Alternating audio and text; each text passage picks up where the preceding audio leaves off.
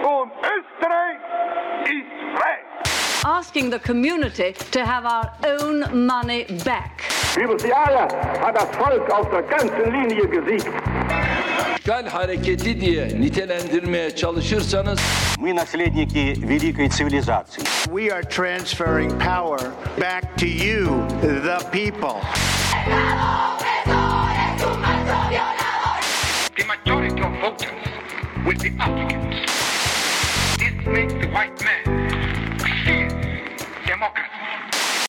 Hallo und herzlich willkommen zu einer neuen Folge Demokra wie. Heute wieder mit Steffi Jahn und Nicole Töni. Hallo. Wir wollen uns heute mal mit dem Thema Repräsentation auseinandersetzen. Uh, wieder eines dieser großen Worte, mit denen man im ersten Moment nicht so ganz viel anfangen kann. Ähm, und zwar geht es heute um die Frage, wer bestimmt eigentlich in einer Demokratie und wie funktioniert dieses Mitbestimmen. Ähm, das Erste, was uns wahrscheinlich sofort einfallen wird, allen ist die Wahl. Ähm, das heißt, wir werden uns ein bisschen mit der Frage auseinandersetzen, wie funktioniert das mit dem Wahlrecht, mit dem Wählen dürfen, wer darf wählen, wer darf nicht wählen. Ähm, wer kann vielleicht auch wählen und kann nicht wählen? Ähm, und was hat das für Auswirkungen, wenn es ums Thema Repräsentation geht? Das heißt also, was mm, ist meine Stimme eigentlich wert in einem demokratischen System? Und der zweite große Aspekt von Repräsentation ist eben nicht nur dieses formale Wählen und wählen dürfen und wählen können, sondern eben auch, ähm, wie kann man denn seine Meinung oder seine Interessen noch auf eine andere Art und Weise zu Gehör bringen. Oder um das Ganze ein bisschen anders zu formulieren, ich habe da also meinen wunderbaren Wahlzettel, ich kreuze irgendwas an und simsalabim, magischerweise wird meine Stimme gehört, magischerweise zählt meine Meinung plötzlich. Ja, wie das schon gerade so rausklingt, ist es so einfach natürlich nicht.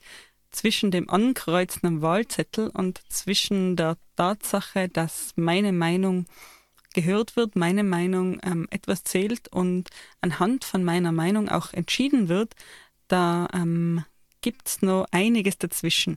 Und genau darauf wollen wir jetzt ein bisschen raus. Aber zuerst einmal machen wir doch unser Kreuz tatsächlich. Machen wir doch mal unser Kreuz. Gehst du gern wählen? Liebend gern. Ich tue nichts lieber, als an einem äh, schönen Sonntagmorgen früh aufzustehen, um nicht in der Schlange vorm Wahllokal stehen zu müssen. Ähm, also ich gebe gern meine Stimme ab, aber den reinen Vorgang des Dahingehens, den mag ich nicht besonders. Okay, ich finde das doch ganz schön. Ich finde, das baut so eine gewisse Spannung auf. Oh ja, ich liebe den Wahltag. Also ich, ich liebe es, dann die, ähm, die Hochrechnungen zu sehen, dann eben gemütlich vor dem Fernseher oder vor dem PC zu sitzen und zu schauen, was kommt denn raus. Es ist viel spannender als jede Sportveranstaltung für mich. Das stimmt, allerdings manchmal auch ähnlich ärgerlich, je nachdem, wie das Resultat ausschaut. Bist du weniger für den FC äh, Volkspartei? das soll jetzt hier an der Stelle mal kein Thema sein. ähm, na, aber grundsätzlich, glaube ich, findest du dich damit in ganz guter Gesellschaft. Ich habe mir mal ein bisschen Zahlen angeschaut zum Thema Wahl, Wahlberechtigung und Wahlbeteiligung. Und da schaut es eigentlich sowohl in Deutschland als auch in Österreich gar nicht so schlecht aus. In Deutschland war die Wahlbeteiligung Beteiligung zwar 2009 am niedrigsten, aber immerhin auch noch mit 70,8 Prozent. Also das ist jetzt nicht so schlecht, wenn reichlich zwei Drittel zur Wahl gehen. Ich glaube, im Vergleich zu den USA zum Beispiel liegen wir da wirklich sehr, sehr gut. Das heißt aber auch, seit 2009 ist die Wahlbeteiligung wieder gestiegen. Es gehen tendenziell mehr Leute wählen. Und witzigerweise, da werden wir, glaube ich, später auch nochmal ein bisschen drauf zurückkommen, tendenziell gehen ältere Leute eher wählen. Also es gibt da offensichtlich eindeutige Trends, ähm, dass junge Leute eher nicht so gern wählen gehen. Ähm, und das, obwohl eigentlich der Anteil der Wahlberechtigten an der Gesamtbevölkerung kontinuierlich gestiegen ist, seit es die Bundesrepublik gibt. Also in Deutschland ist es so, dass ähm, im Prinzip, wenn man die Jahre seit 48, 49 bis heute verfolgt, dann sind es immer und immer und immer mehr Wahlberechtigte geworden, nicht nur in absoluten Zahlen, sondern auch was den Anteil an der Gesamtbevölkerung betrifft. Ach, du meinst die Bevölkerungspyramide, die sich da langsam ein bisschen auf den Kopf stellt? Genau, also das ist der hauptsächliche Grund dafür, dass es immer noch ansteigt. In Deutschland kommt natürlich noch dazu, wenn man jetzt halt sich ein ganzes Land einverleibt, so wie 1990, dann steigt natürlich der Anteil der Wahlbeteiligten auch ein bisschen. Und man hat in Deutschland A72 das Wahlalter runtergesetzt auf 18. Das hat halt auch geholfen. In Österreich hat es einen ähnlichen Effekt gegeben, als das Wahlalter auf 16 runtergesetzt wurde für die, für die Wahlen. Witzigerweise in Österreich, ich weiß nicht, ob du es wusstest, gab es bis in die 80er Jahre eine Wahlpflicht bei bestimmten Wahlen. Ähm, das ist etwas, das ich vorhin gerade erwähnen äh, wollte. Ich kann mich nämlich tatsächlich an nicht direkt an die Abschaffung der Wahlpflicht, an das kann ich mich nicht erinnern, so alt bin ich dann doch wieder nicht. Aber ich kann mich daran erinnern, mit meinen Eltern diskutiert zu haben, ob denn nun Wahlpflicht herrsche oder nicht, weil sie das so gewohnt waren. Das stimmt. Also in, ähm, in ganz Österreich wurde die Wahlpflicht für die Bundespräsidentenwahl 82 abgeschafft. Tatsächlich gab es in einigen Bundesländern das sogar noch länger. Also ich glaube, dass Tirol und Vorarlberg da sogar noch länger dabei waren mit der Wahlpflicht auf Landesebene dann. Ich kann es jetzt an keiner Jahreszahl festmachen, aber wie gesagt, ich kann mich da dunkel daran erinnern, dass die Wahlpflicht in Österreich doch noch recht lange Thema war. Übrigens ganz spannend in dem Kontext, ähm, es ist nicht unbedingt ein Zeichen für eine schlechte Demokratie oder irgendwie sowas, wenn die Wahlbeteiligung sinkt. Es kann auch das Gegenteil heißen. Wie meinst du das? Ähm, nun ja, wenn man sich jetzt so überlegt, okay, unsere Demokratie ist würde man hoffen, doch etwas gefestigter geworden seit den, sage ich mal, seit der Mitte der 1940er Jahre. Und trotzdem ist die Wahlbeteiligung eigentlich fast kontinuierlich gesunken. Zwar nicht stark, aber doch. Ähm, mit diversen Sprüngen drin und so weiter. Und jetzt kann man sich überlegen, ähm, woran das liegt, dass die Wahlbeteiligung sinkt. Und eine mögliche Erklärung, die die Politikwissenschaft dazu bieten hat, ist einfach nur, no, die Leute sind zu zufrieden. Die Leute sind mit den herrschenden Verhältnissen eigentlich zufrieden. Man lebt in einer guten Demokratie, in einem guten Staat. Es passt eh alles so, wie es ist. Deswegen ist es nicht ganz so wichtig, zur Wahl zu gehen. Also nicht wählen als Ausdruck von Zufriedenheit und nicht vom Gegenteil. Also nicht der klassische protestierende Nichtwähler, der äh, mit allem unzufrieden ist, sondern eigentlich ja genau das Gegenteil. Mir geht's zu gut und deshalb stresst mich das jetzt alles gar nicht so wirklich nicht mal zu gut, aber mir geht es halt sehr angenehm gut. Also es passt schon so und da müssen wir jetzt nicht unbedingt zur Wahl hin, die machen das schon. Hm. Interessante Sichtweise. Wie gesagt, ist eine, auch eine legitime Sicht auf das Ganze. Absolut, absolut. Ähm, gut, damit haben wir ein paar Zahlen und ein paar Fakten zum Thema Wählen. Aber ich glaube, die viel spannender, spannendere Frage ist doch, wer darf eigentlich nicht wählen? Also wer ist denn von dem Ganzen ausgeschlossen? Wenn man jetzt immer, man lernt ja ganz brav in der Schule, dass wir ein allgemeines, freies, gleiches Wahlrecht und so weiter. Ich glaube, da gibt es noch ein paar Adjektive, die dazugehören haben. Aber es ist ja geheim. nicht so geheim, ganz wichtig. Danke. Aber es ist ja eigentlich nicht so, dass jeder wählen kann. Es gibt ja schon gewisse Einschränke. Zum Beispiel, ähm, wenn wir das jetzt mal historisch sehen, gab es ja früher mal Einschränkungen von Geschlecht, Besitz. Also ich durfte nur als Mann wählen, ich durfte nur als Mann wählen, der jetzt eine gewisse einen gewissen Besitz hat, der zum Beispiel Steuern zahlt, das klassische Zensuswahlrecht, das haben wir jetzt heute nicht mehr. Aber was wir, glaube ich, schon immer noch haben, ist so eine Idee davon, dass ein Wähler selbstständig sein muss.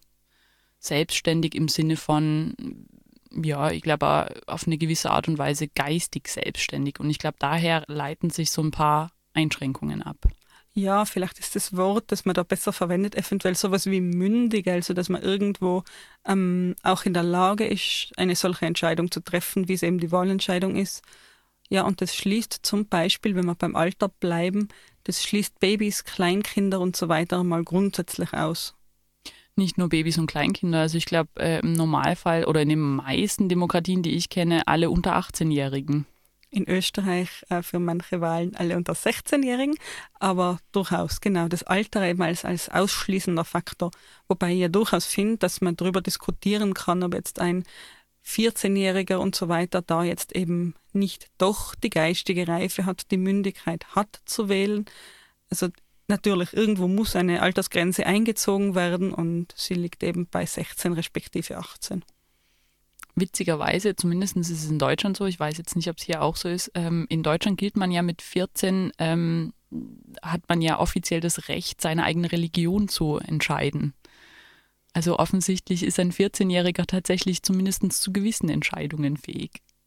Ja, eben als 14-Jähriger ist man auch ähm, aus rechtlicher Sicht erstmals belangbar sozusagen Genau, ja. Also offensichtlich, ja, aber zum Wählen reicht es dann noch nicht. Ähm, jetzt gibt es ja äh, die wunderbare Idee des Familienwahlrechtes. Das heißt also, ähm, es gibt so ein paar Ideen, wie man ähm, den Kinder trotz ihres jungen Alters äh, in irgendeiner Form in dieses System, in dieses offizielle System der Repräsentation und der Partizipation mit einbeziehen kann. Denn man muss sich das ja schon so überlegen. Also Kinder und Jugendliche oder auch gerade sehr kleine Kinder, ähm, die haben am längsten was von den Auswirkungen dieser Wahl da, wenn da jetzt irgendwas entschieden wird, Sie sind diejenigen, die die nächsten Jahrzehnte ähm, in dem Staat leben werden. Sie werden die Auswirkungen eben am längsten zu spüren haben. Und genau diese Kinder, genau diese Jugendlichen auch, die können an diesen Entscheidungen dann eben nichts mitbestimmen. Ähm, die haben nichts dazu, nichts dazu zu sagen, ob jetzt neue Kinderkrippenplätze geschaffen werden, ähm, ob es Bezuschussung gibt für ähm, eben, keine Ahnung, Schulbesuch oder ob man das, das Gratis-Schulbuch vielleicht wieder abschafft oder solche Dinge. Ähm, alles, alles Sachen, die für Kinder und Jugendliche wichtig wären und wie gesagt, sie bestimmen eigentlich überhaupt nicht mit. Ja, und das kann man grundsätzlich kritisieren, weil es halt eben ein großer Teil der Bevölkerung ist, der da eben nicht durch Wahlen repräsentiert wird, der eben kein Kreuz macht. Und so wie du bereits gesagt hast, wenn wir jetzt uns ein Familienwahlrecht überlegen würden, dann überlegen wir uns eigentlich, dass irgendjemand stellvertretend für diese Kinder ein Kreuzchen macht, also dass Mami und Papi und oder Papi mit Schrägstrich, wie auch immer, ähm, dann eben für jedes Kind, das sie haben, eine Stimme abgeben können und so eben auf diese Art und Weise die Kinder repräsentieren. Da ist natürlich die Frage, wie kann ich denn sicherstellen, dass Mami und Papi wirklich das machen, was ich möchte? Also jetzt mal abgesehen von Kleinstkindern, die natürlich sich da schwer äußern können. Ähm, aber selbst wenn ich jetzt als Kind sieben, acht, neun bin, durchaus eine Vorstellung davon habe, wen ich gut finde und wen nicht. Ähm, das Kind kann ja schlecht mit in die Wahlkabine gehen. Oder es würde es halt ein bisschen komplizierter vom Ablauf her machen, glaube ich, vor allem wenn die Kinder einzeln in die Wahlkabine mit Mami und Papi müssen. Oder eben die Frage, ob meine Eltern für mich damals wohl die Grünen gewählt hätten. Schwierig. Also bei meinen Eltern bin ich mir recht sicher, dass sie es nicht getan hätten. Aber selbst wenn man spricht ja Eltern durchaus auch die, die Vormundschaft für ihre Kinder zu, das ist ja so. Ähm, in diesem Sinne denkt der Gesetzgeber ja, dass Eltern das Beste fürs Kind wollen. Und ähm, auf diese Art und Weise könnte man schon auch argumentieren, dass ganz egal, was die Eltern wählen, ähm, ob das jetzt exakt dem entspricht, was das Kind gewählt hätte oder nicht, es trotzdem eine Art ist, die grundsätzlichen Interessen von Kindern einmal stärker zu repräsentieren. Dass das grundsätzlich eine äh, Möglichkeit wäre, um Themen, die Kinder eben betreffen, um Themen, die Familien betreffen, stärker auf die Agenda zu kriegen. Nun könnte man ja aber auch sagen, naja, alles schön und gut, aber damit benachteilige ich ja Menschen ohne Kinder. Also wenn ich jetzt äh, jemand, der jetzt fünf Kinder hat, äh, sage, okay, passt, der kriegt dann halt jetzt die fünf Stimmen für seine fünf Kinder quasi mit dazu. Das heißt, der hat dann plötzlich sechs Stimmen. Und jetzt komme ich daher ohne Kinder, aus welchen Gründen auch immer. Das liegt ja nicht immer in der Verantwortung oder in dem, in dem, in dem Wollen desjenigen und sage, naja, aber ich habe jetzt nur noch eine Stimme. Ja, da sind wir jetzt wieder bei einem ganz, ganz schwierigen Thema. Hm. Ich glaube, dass es da keine Patentlösung gibt für sowas. Tatsächlich wüsste ich auch kein Land, das das Familienrecht, Familienwahlrecht in dieser Form eingeführt hat. Hm. Es ist nur einfach ein spannender Aspekt, den man gut diskutieren kann. Meiner Meinung nach gibt es dann nicht die Parademöglichkeit, das richtig zu machen. Also wenn man jetzt zynisch wäre, würde man sagen, wie man es macht, macht man es falsch. Ja, da muss man gar nicht besonders zynisch sein. Das scheint wohl.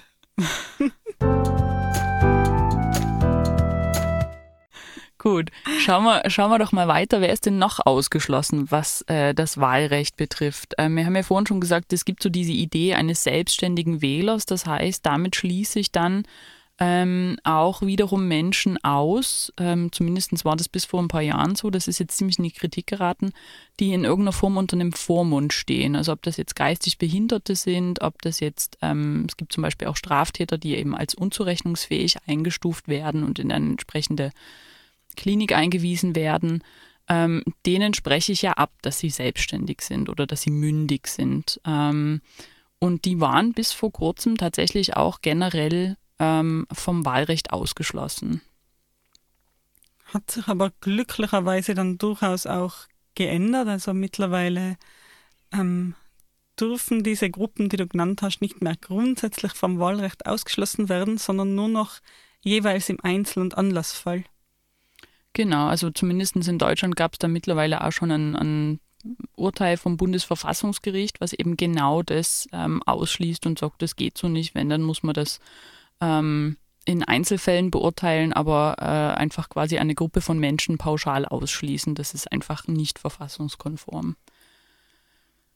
Ja, und dann, wir haben ja unser, wie waren deine Adjektive vorhin, unser allgemeines, gleiches, freies und geheimes Wahlrecht.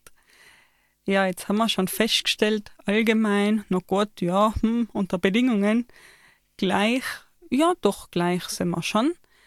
Frei hm, ja, hm, ähm, wenn ich mir jetzt überlege, dass ähm, Menschen ohne Staatsbürgerschaft eben nicht die freie Möglichkeit haben, eben zu einer Wahl zu gehen, sich da einzubringen, ähm, die sind ja dann eben, die sind ja eben auch vom Wahlrecht ausgeschlossen.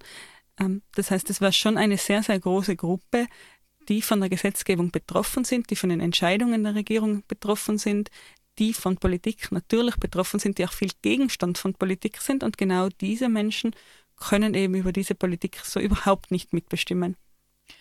Ja, da sprichst du was an, was mich ganz persönlich betrifft. Ich darf in Österreich auch nicht wählen, außer für die Europawahl, glaube ich, äh, und die Kommunalwahl.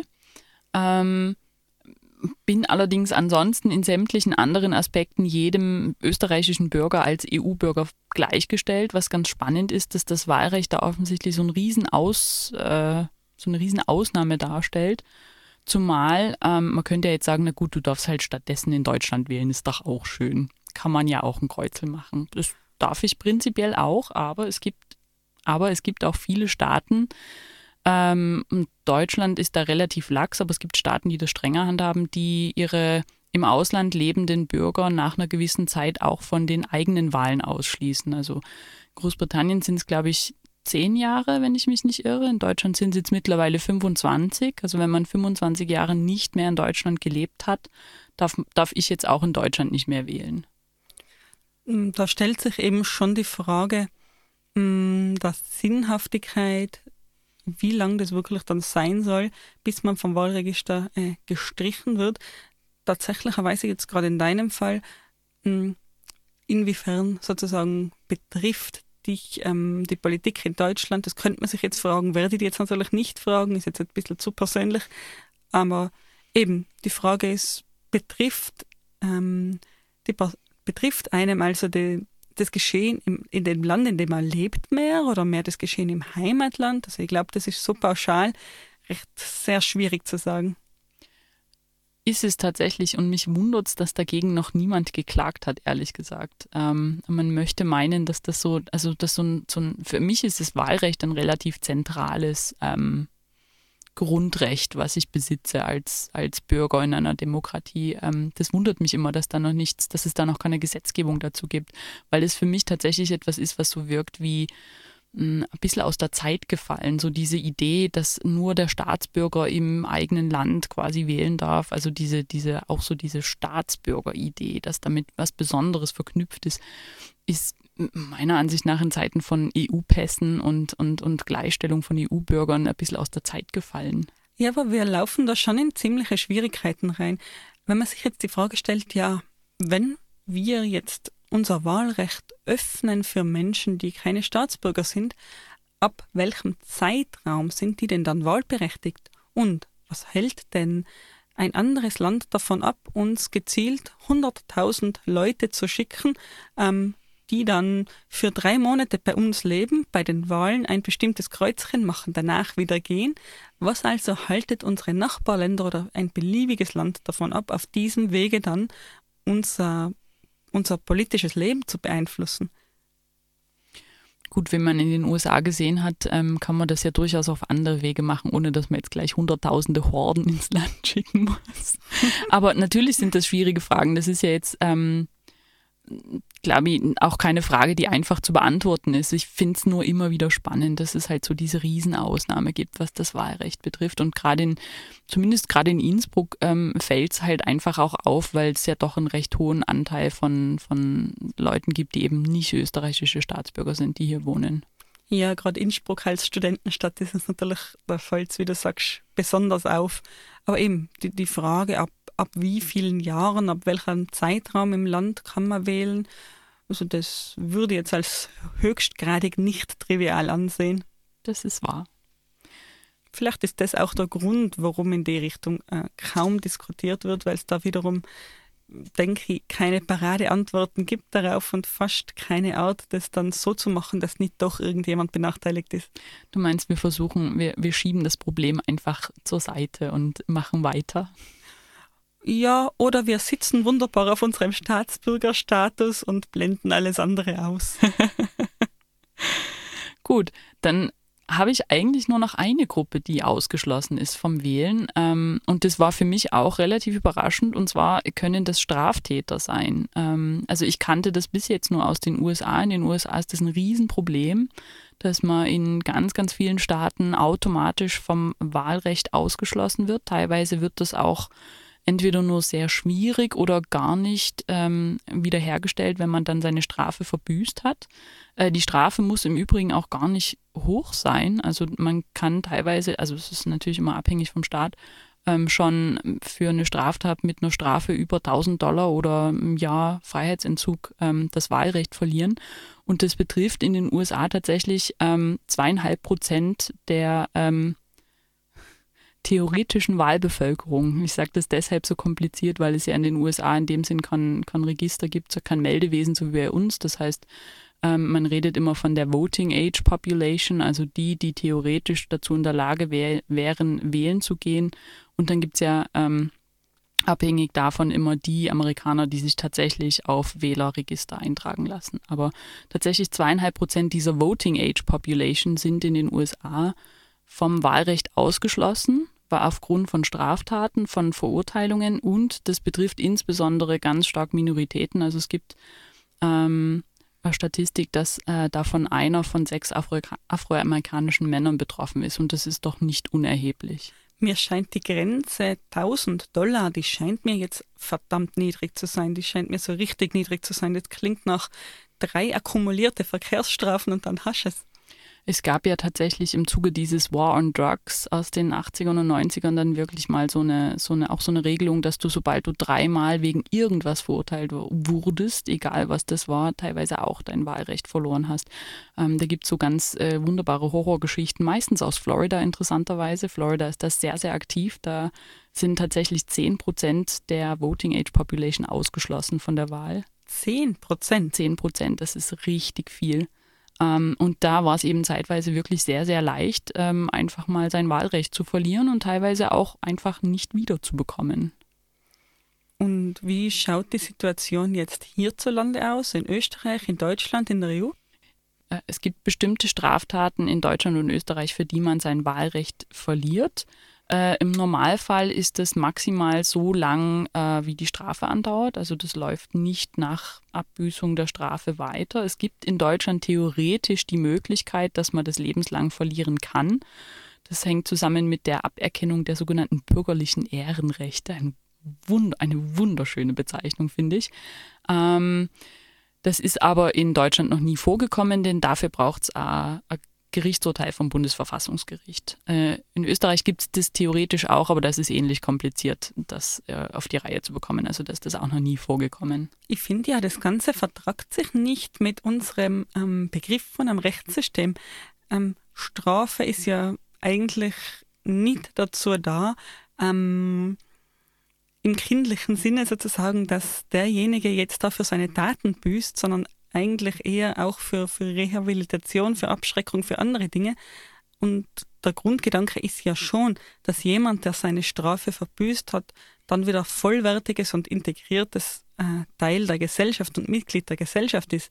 Und wenn es in die USA nicht gegeben ist, das, das finde ich eigentlich sehr, sehr spannend, diese Aberkennung des, des Wahlrechts über die Strafdauer hinaus.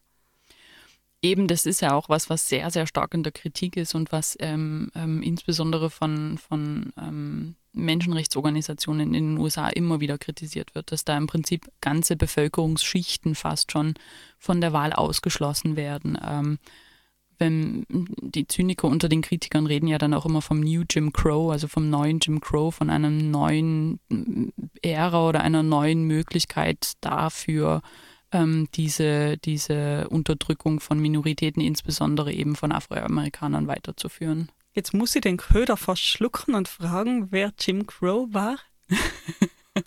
oh, da machen wir ein ganz neues Fass auf.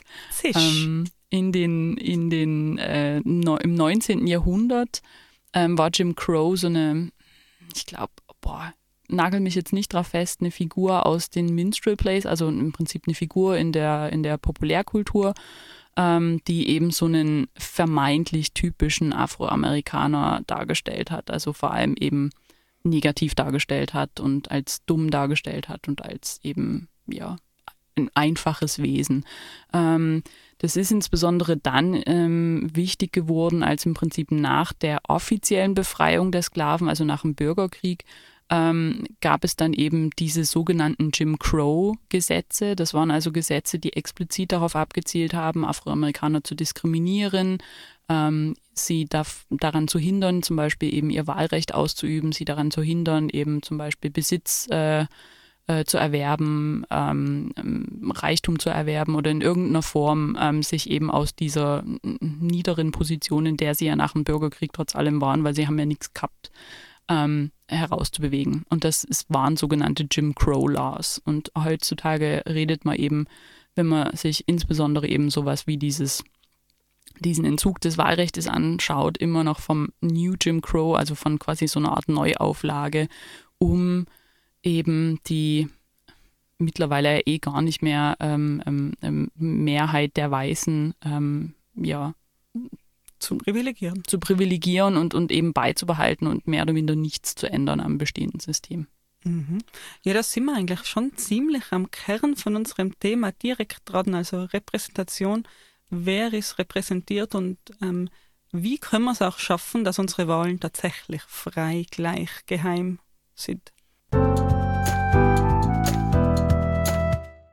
Ganz genau, da sind wir im Prinzip dann auch schon bei der Frage, ähm, wenn es jetzt um Repräsentation geht, jetzt habe ich mein Kreuzel gemacht, äh, sofern ich das denn darf, ähm, aber was passiert denn jetzt? Wie kann ich denn sicher gehen, dass ähm, erstens, dass das, was ich möchte, dann auch umgesetzt wird? Wie kann ich sicher gehen, dass, dass ich repräsentiert werde?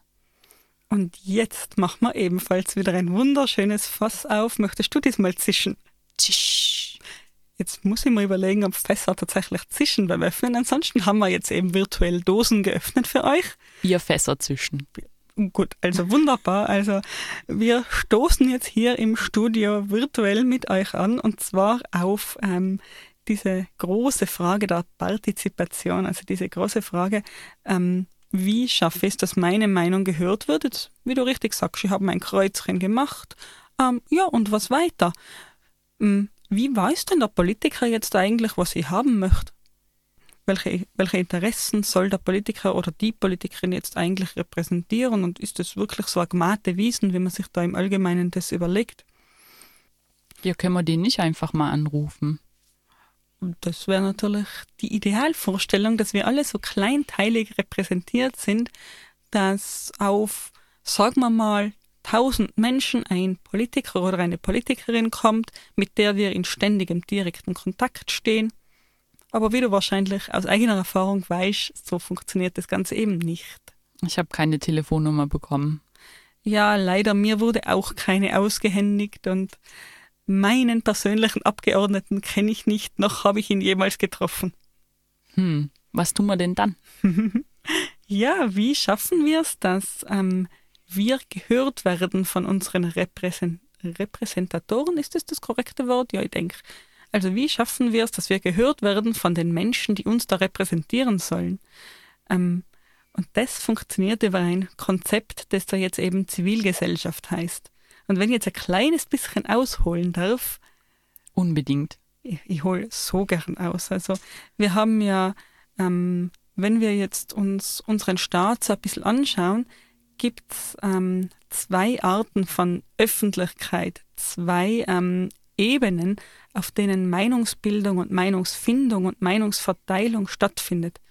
Und genau dieses, um dieses, dieses Finden, Verteilen von Meinungen geht es ja. Also dieses äh, Durchsickern des Stimmungsbildes zum Politiker, das überhaupt einmal sich Bilden des Stimmungsbildes.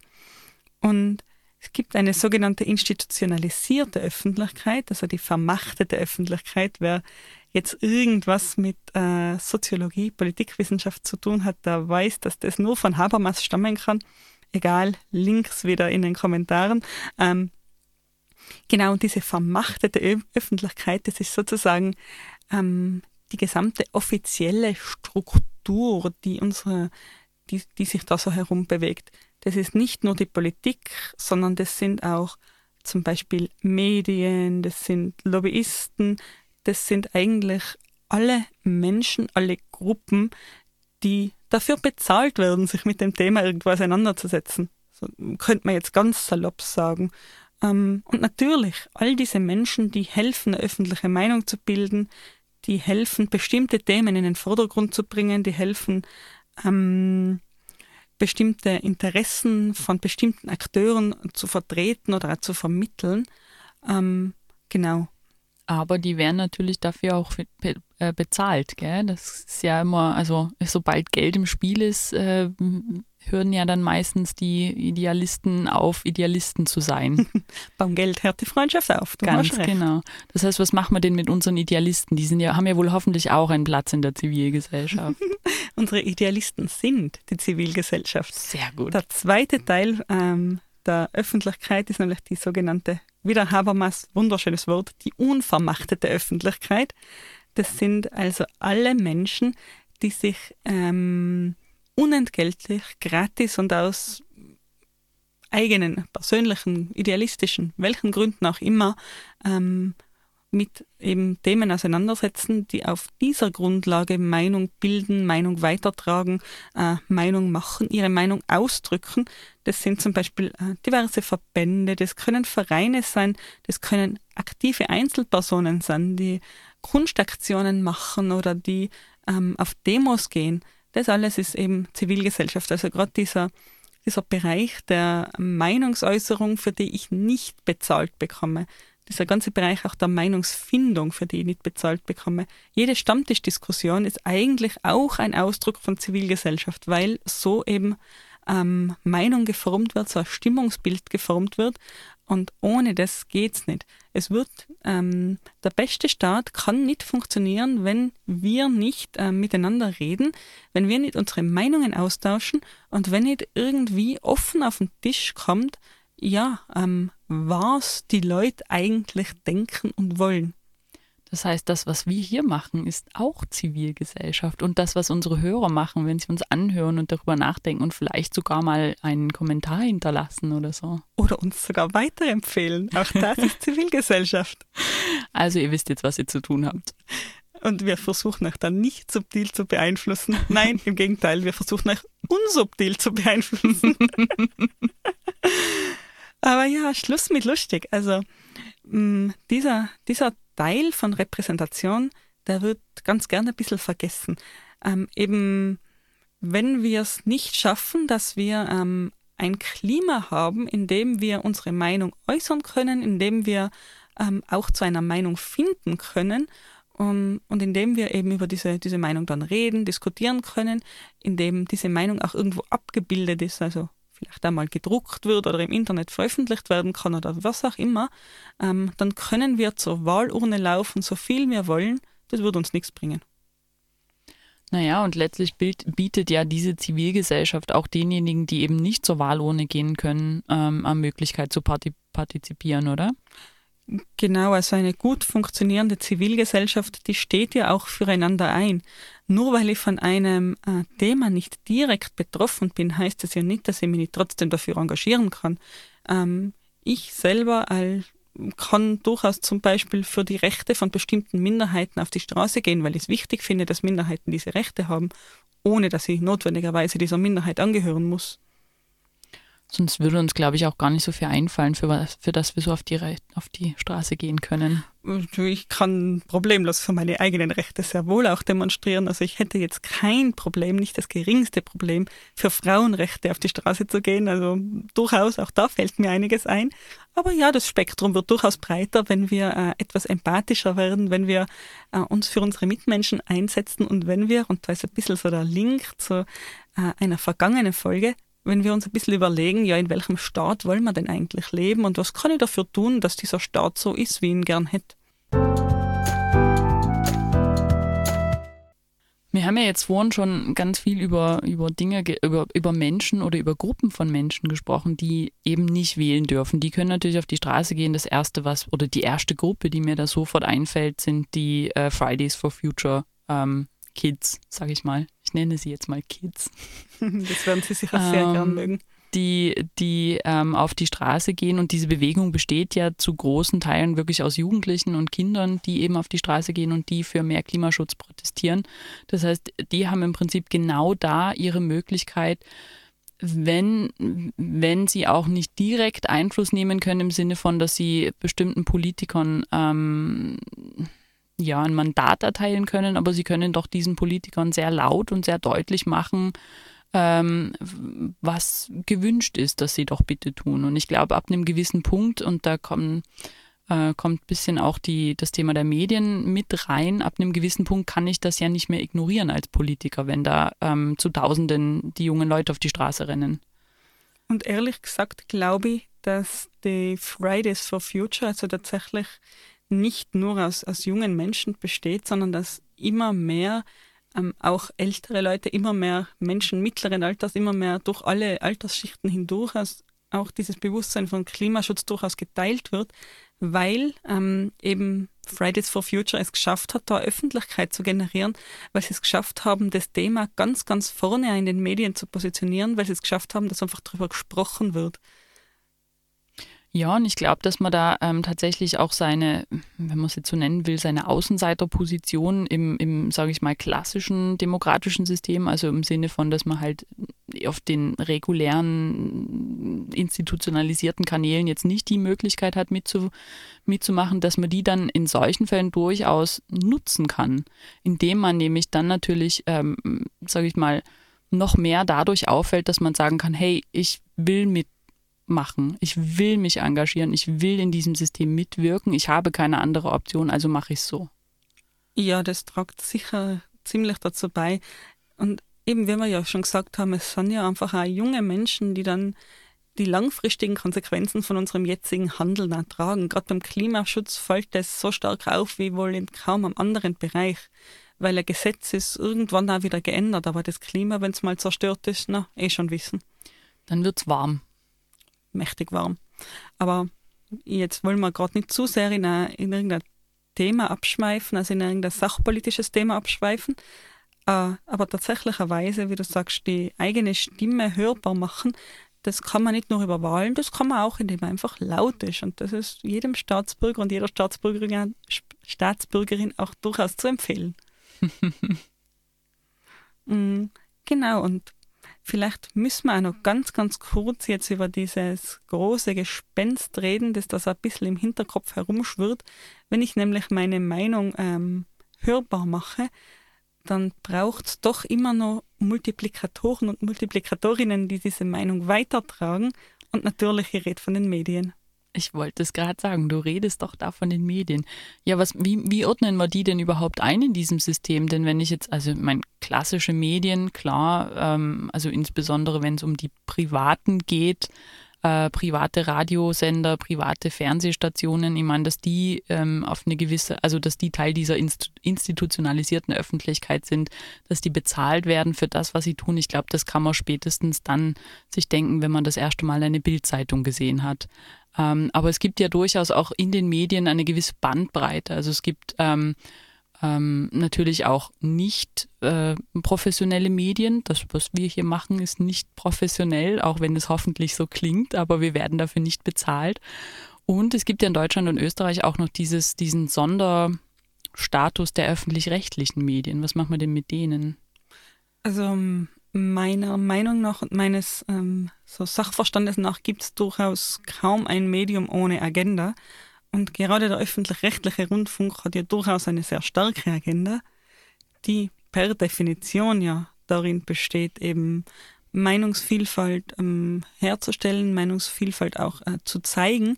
Und es ist ja schon fast proportsmäßig, ähm, wie oft welche Vertreter welcher Parteien dann auch im öffentlich-rechtlichen auftauchen.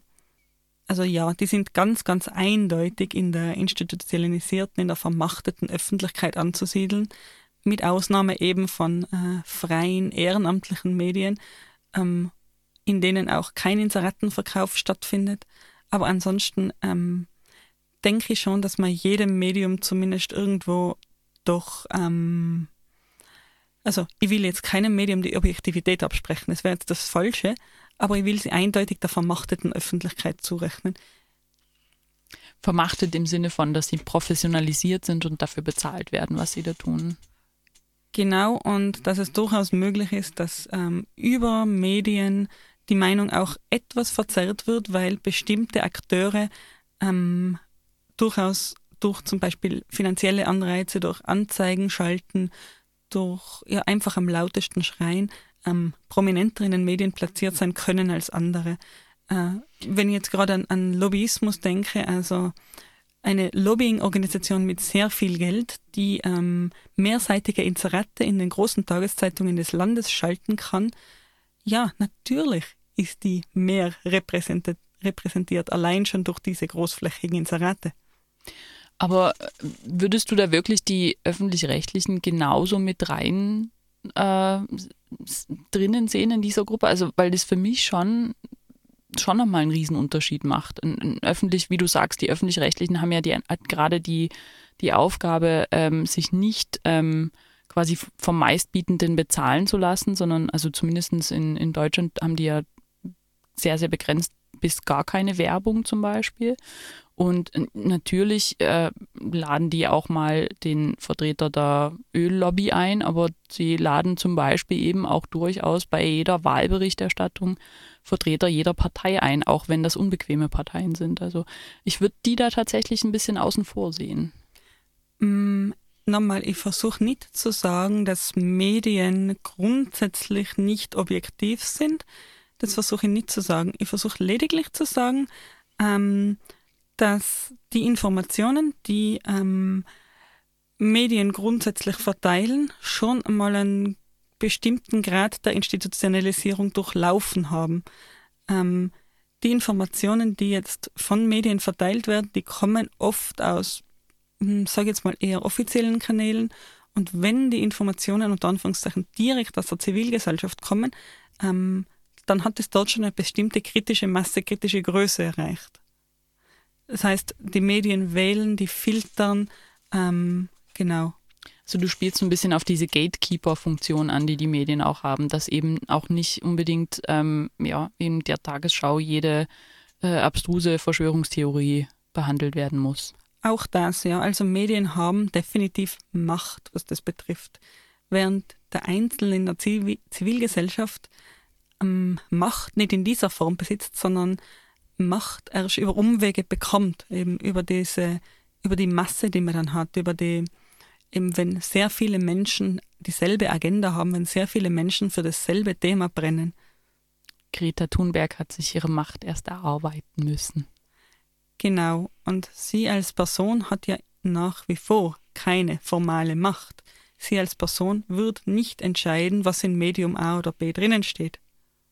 Das stimmt, sie hat eine gewisse Auf äh, Öffentlichkeit, aber sie hat jetzt in dem Sinn keine, keine Institu institutionalisierte Macht. Genau, und das ist exakt die Linie, die ich da ziehen möchte, eben zwischen dieser vermachteten Öffentlichkeit und eben der Zivilgesellschaft. Auch die Greta Thunberg gehört eindeutig der Zivilgesellschaft an.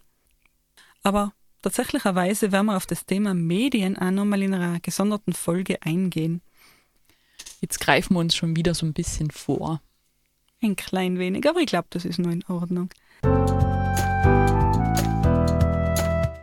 Das heißt, wir können schon fast ein kleines bisschen zusammenfassen und wir können uns überlegen, was das, mit, was das Ganze denn mit ähm, unserem großen Überthema, mit dieser Krise der Demokratie, über das in unserem Podcast irgendwo auch gehen soll, die vermeintliche oder tatsächliche Krise der Demokratie, was das denn da miteinander zu tun hat. Ja, also ich glaube, der wichtigste Punkt, den man ähm, aus der heutigen Folge mitnehmen sollte, ist die Tatsache, dass Wählen gehen und ein Kreuzel irgendwo auf einem Zettel machen, einmal im Jahr nicht reicht. Also dass genau das zwar Teil der Mitbestimmung ist und der Teil, der einem als erstes einfällt, aber das ist eben nicht alles. Das ist, ohne dass wir ähm, unsere Meinung öffentlich machen, ohne dass wir Meinungen in der Öffentlichkeit diskutieren, in welcher Form auch immer, immer ohne dass wir vielleicht auch einfach mal auf die Straße gehen und gegen irgendwas protestieren, ähm, nützt uns das ganze Wählen gehen gar nichts, weil die Politiker dann nämlich gar nicht wissen, wofür wir jetzt eigentlich gestimmt haben. Genau. Und wenn wir jetzt wirklich ähm, ganz konkret zum Thema Demokratie und Krise und Repräsentation und Krise nachdenkt, dann würden mir vor allem zwei Punkte einfallen. Und zum einen, Repräsentation funktioniert eben nur, ähm, wenn ich mein Kreuz auch irgendwo setzen kann, wenn eine Partei ein Angebot hat, das ein bisschen zumindest zu mir passt. Wenn es zumindest eine Partei gibt, die irgendwo wählbar ist für mich. Und das ist so ein Punkt, wo, wo man durchaus eben über eine Krise diskutieren kann. Ähm, haben wir eine Parteienlandschaft, in der sich jeder und jede zumindest ansatzweise ein kleines bisschen wiederfindet? Da wären wir dann schon wieder bei der äh, bei unserer letzten Folge zum Thema der Parteien und was Parteien eigentlich für eine Funktion haben. Und ähm, da wären wir, glaube ich, auch relativ schnell wieder bei der Frage nach der, äh, nach der Krise der Volksparteien oder dem Sterben. Ich weiß nicht, hast du dir mittlerweile einen dunklen Anzug oder ein dunkles Kleid gekauft für die Beerdigung? Aber die passenden Schuhe habe ich noch nicht. Also die Volksparteien werden noch ein bisschen warten müssen, bis sie endgültig sterben, denn ähm, ja, mein Outfit, das, das lässt zu wünschen übrig. Wir müssen die Herzlungenmaschine weiterlaufen lassen. Es wird nichts nützen. Genau. Na eben, also das ist der eine Aspekt. Also Repräsentation ja, aber mm, es muss, es muss eine Partei geben, die mich ansatzweise repräsentiert. repräsentiert. Und der zweite Punkt ist, ähm, wenn wir so von ein bisschen Krise der Repräsentation sprechen, dann sprechen wir auch ein bisschen von diesem Vertrauensverlust in das System an, an sich. Ähm, wenn ich nämlich der Meinung bin, dass die Partei, die ich wähle, zwar ähm, vordergründig sozusagen auf ihrem fett aufgedruckten Label was draufstehen hat, das jetzt meiner Meinung irgendwo entspricht, aber eigentlich mh, hm, die tatsächlich die, die Dinge, die sie da behauptet, eigentlich nicht wirklich machen will. Wenn ich also glaube, dass äh, alle Parteien eh gleich sind, das gesamte System korrupt ist oder eben um ganz äh, auf, einem, auf einem anderen Level zu sprechen, dass egal wer an der Macht ist, sich ohnehin nur an den Trögen vollfrisst und nichts äh, radikal oder auch nur irgendwie ändern möchte. Wenn ich also der Meinung bin, dass Wählen nichts ändert, dann brauche ich auch nicht wählen gehen. Ich glaube, das ist ähm, eines der eindeutigsten Zeichen der, der der Krise oder der Krisen, die wir momentan in verschiedenen Demokratien sehen, dieser Vertrauensverlust und der, ähm, ja, ähm, der Verlust von auch Zutrauen darein, dass ähm, die demokratischen Institutionen etwas ändern können. Also wenn ich mir ja, die, zum Beispiel die Wahlbeteiligung bei der letzten Europawahl anschaue, das ist ja ein deutliches Zeichen für mich gewesen, dass die Leute halt meinen, naja, das betrifft, erstens, es betrifft mich nicht, was da passiert und zweitens, es gibt mir offensichtlich habe ich nicht das Vertrauen, dass wenn ich jetzt zur Wahl gehe, dass damit irgendwas sich ändert, dass ich damit irgendwie mitstimmen kann und was mitbewegen kann. Und noch ärger wird es ja dann, wenn ich ähm, Institutionen habe oder wenn ich Länder habe, in denen die Gewählten sogar schon so weit sind, dass sie ähm, das Vertrauen in die demokratischen Institutionen und in Wahlen erschüttern. Ich möchte da nur an die letzten Äußerungen von einem gewissen orangenhäutigen äh, amerikanischen Präsidenten reden oder anspielen, die ähm, der ja auch momentan versucht, alles zu tun, um das Vertrauen in die amerikanischen Wahlen und das Wahlsystem ähm, ja, zu erschüttern. Diese wunderbare Behauptung von Trump, ähm, the elections have been rigged, also die Wahlen ähm, sind von außen beeinflusst, wir haben keine fairen Wahlen in den USA.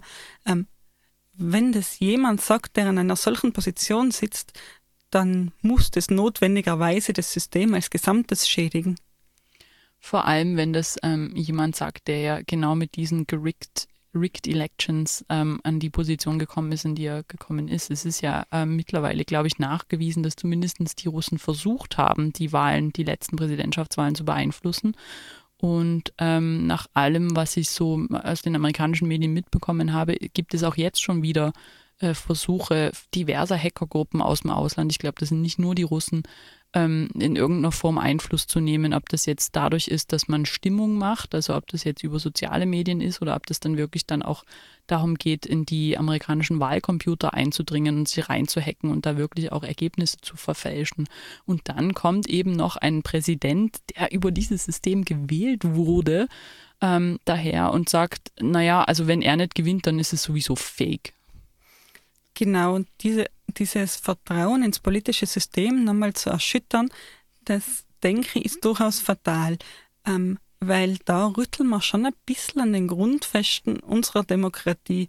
Ähm, diese, die Repräsentation der Gedanke, ich gehe zur Wahl und damit wird meine Meinung gehört. Und ich weiß, ich verkürze jetzt alles, was wir vorher gesagt haben, aber dieser Gedanke liegt so zentral in unserem demokratischen Staat verankert, dass wenn wir diesen Gedanken aufgeben, dann sind wir keine Demokratie mehr. Das heißt, für mich ist es sehr, sehr äh, gefährlich, sind solche Aussagen, ähm, die so ein Grundmisstrauen in Politik als Gesamtes, in unser politisches System als Gesamtes schüren, ähm, die sind für mich ja sehr gefährlich. Ich glaube, was er damit versucht, ist eben genau, ähm, dass die Leute in so einer Art ähm, in, in, in so eine Art Loch zu schubsen, in dem sie sitzen und sagen, naja, es bringt ja sowieso nichts und wieso soll ich jetzt mitgehen und wieso soll ich mich engagieren und wieso soll ich denn teilnehmen an dieser Demokratie, wenn es eh alles gefaked ist und wenn es eh alles nicht stimmt und wenn sowieso ähm, irgendwelche Hackergruppen darüber bestimmen, wer unser nächster Präsident ist. Also kann ich mich doch auch einfach auf meine Couch legen und alles so hinnehmen, wie es kommt. Ich glaube, das ist letztlich das Endziel, dass die Leute ähm, resignieren und, und sagen, naja, okay, dann mach halt. Und genau das darf eben nicht passieren.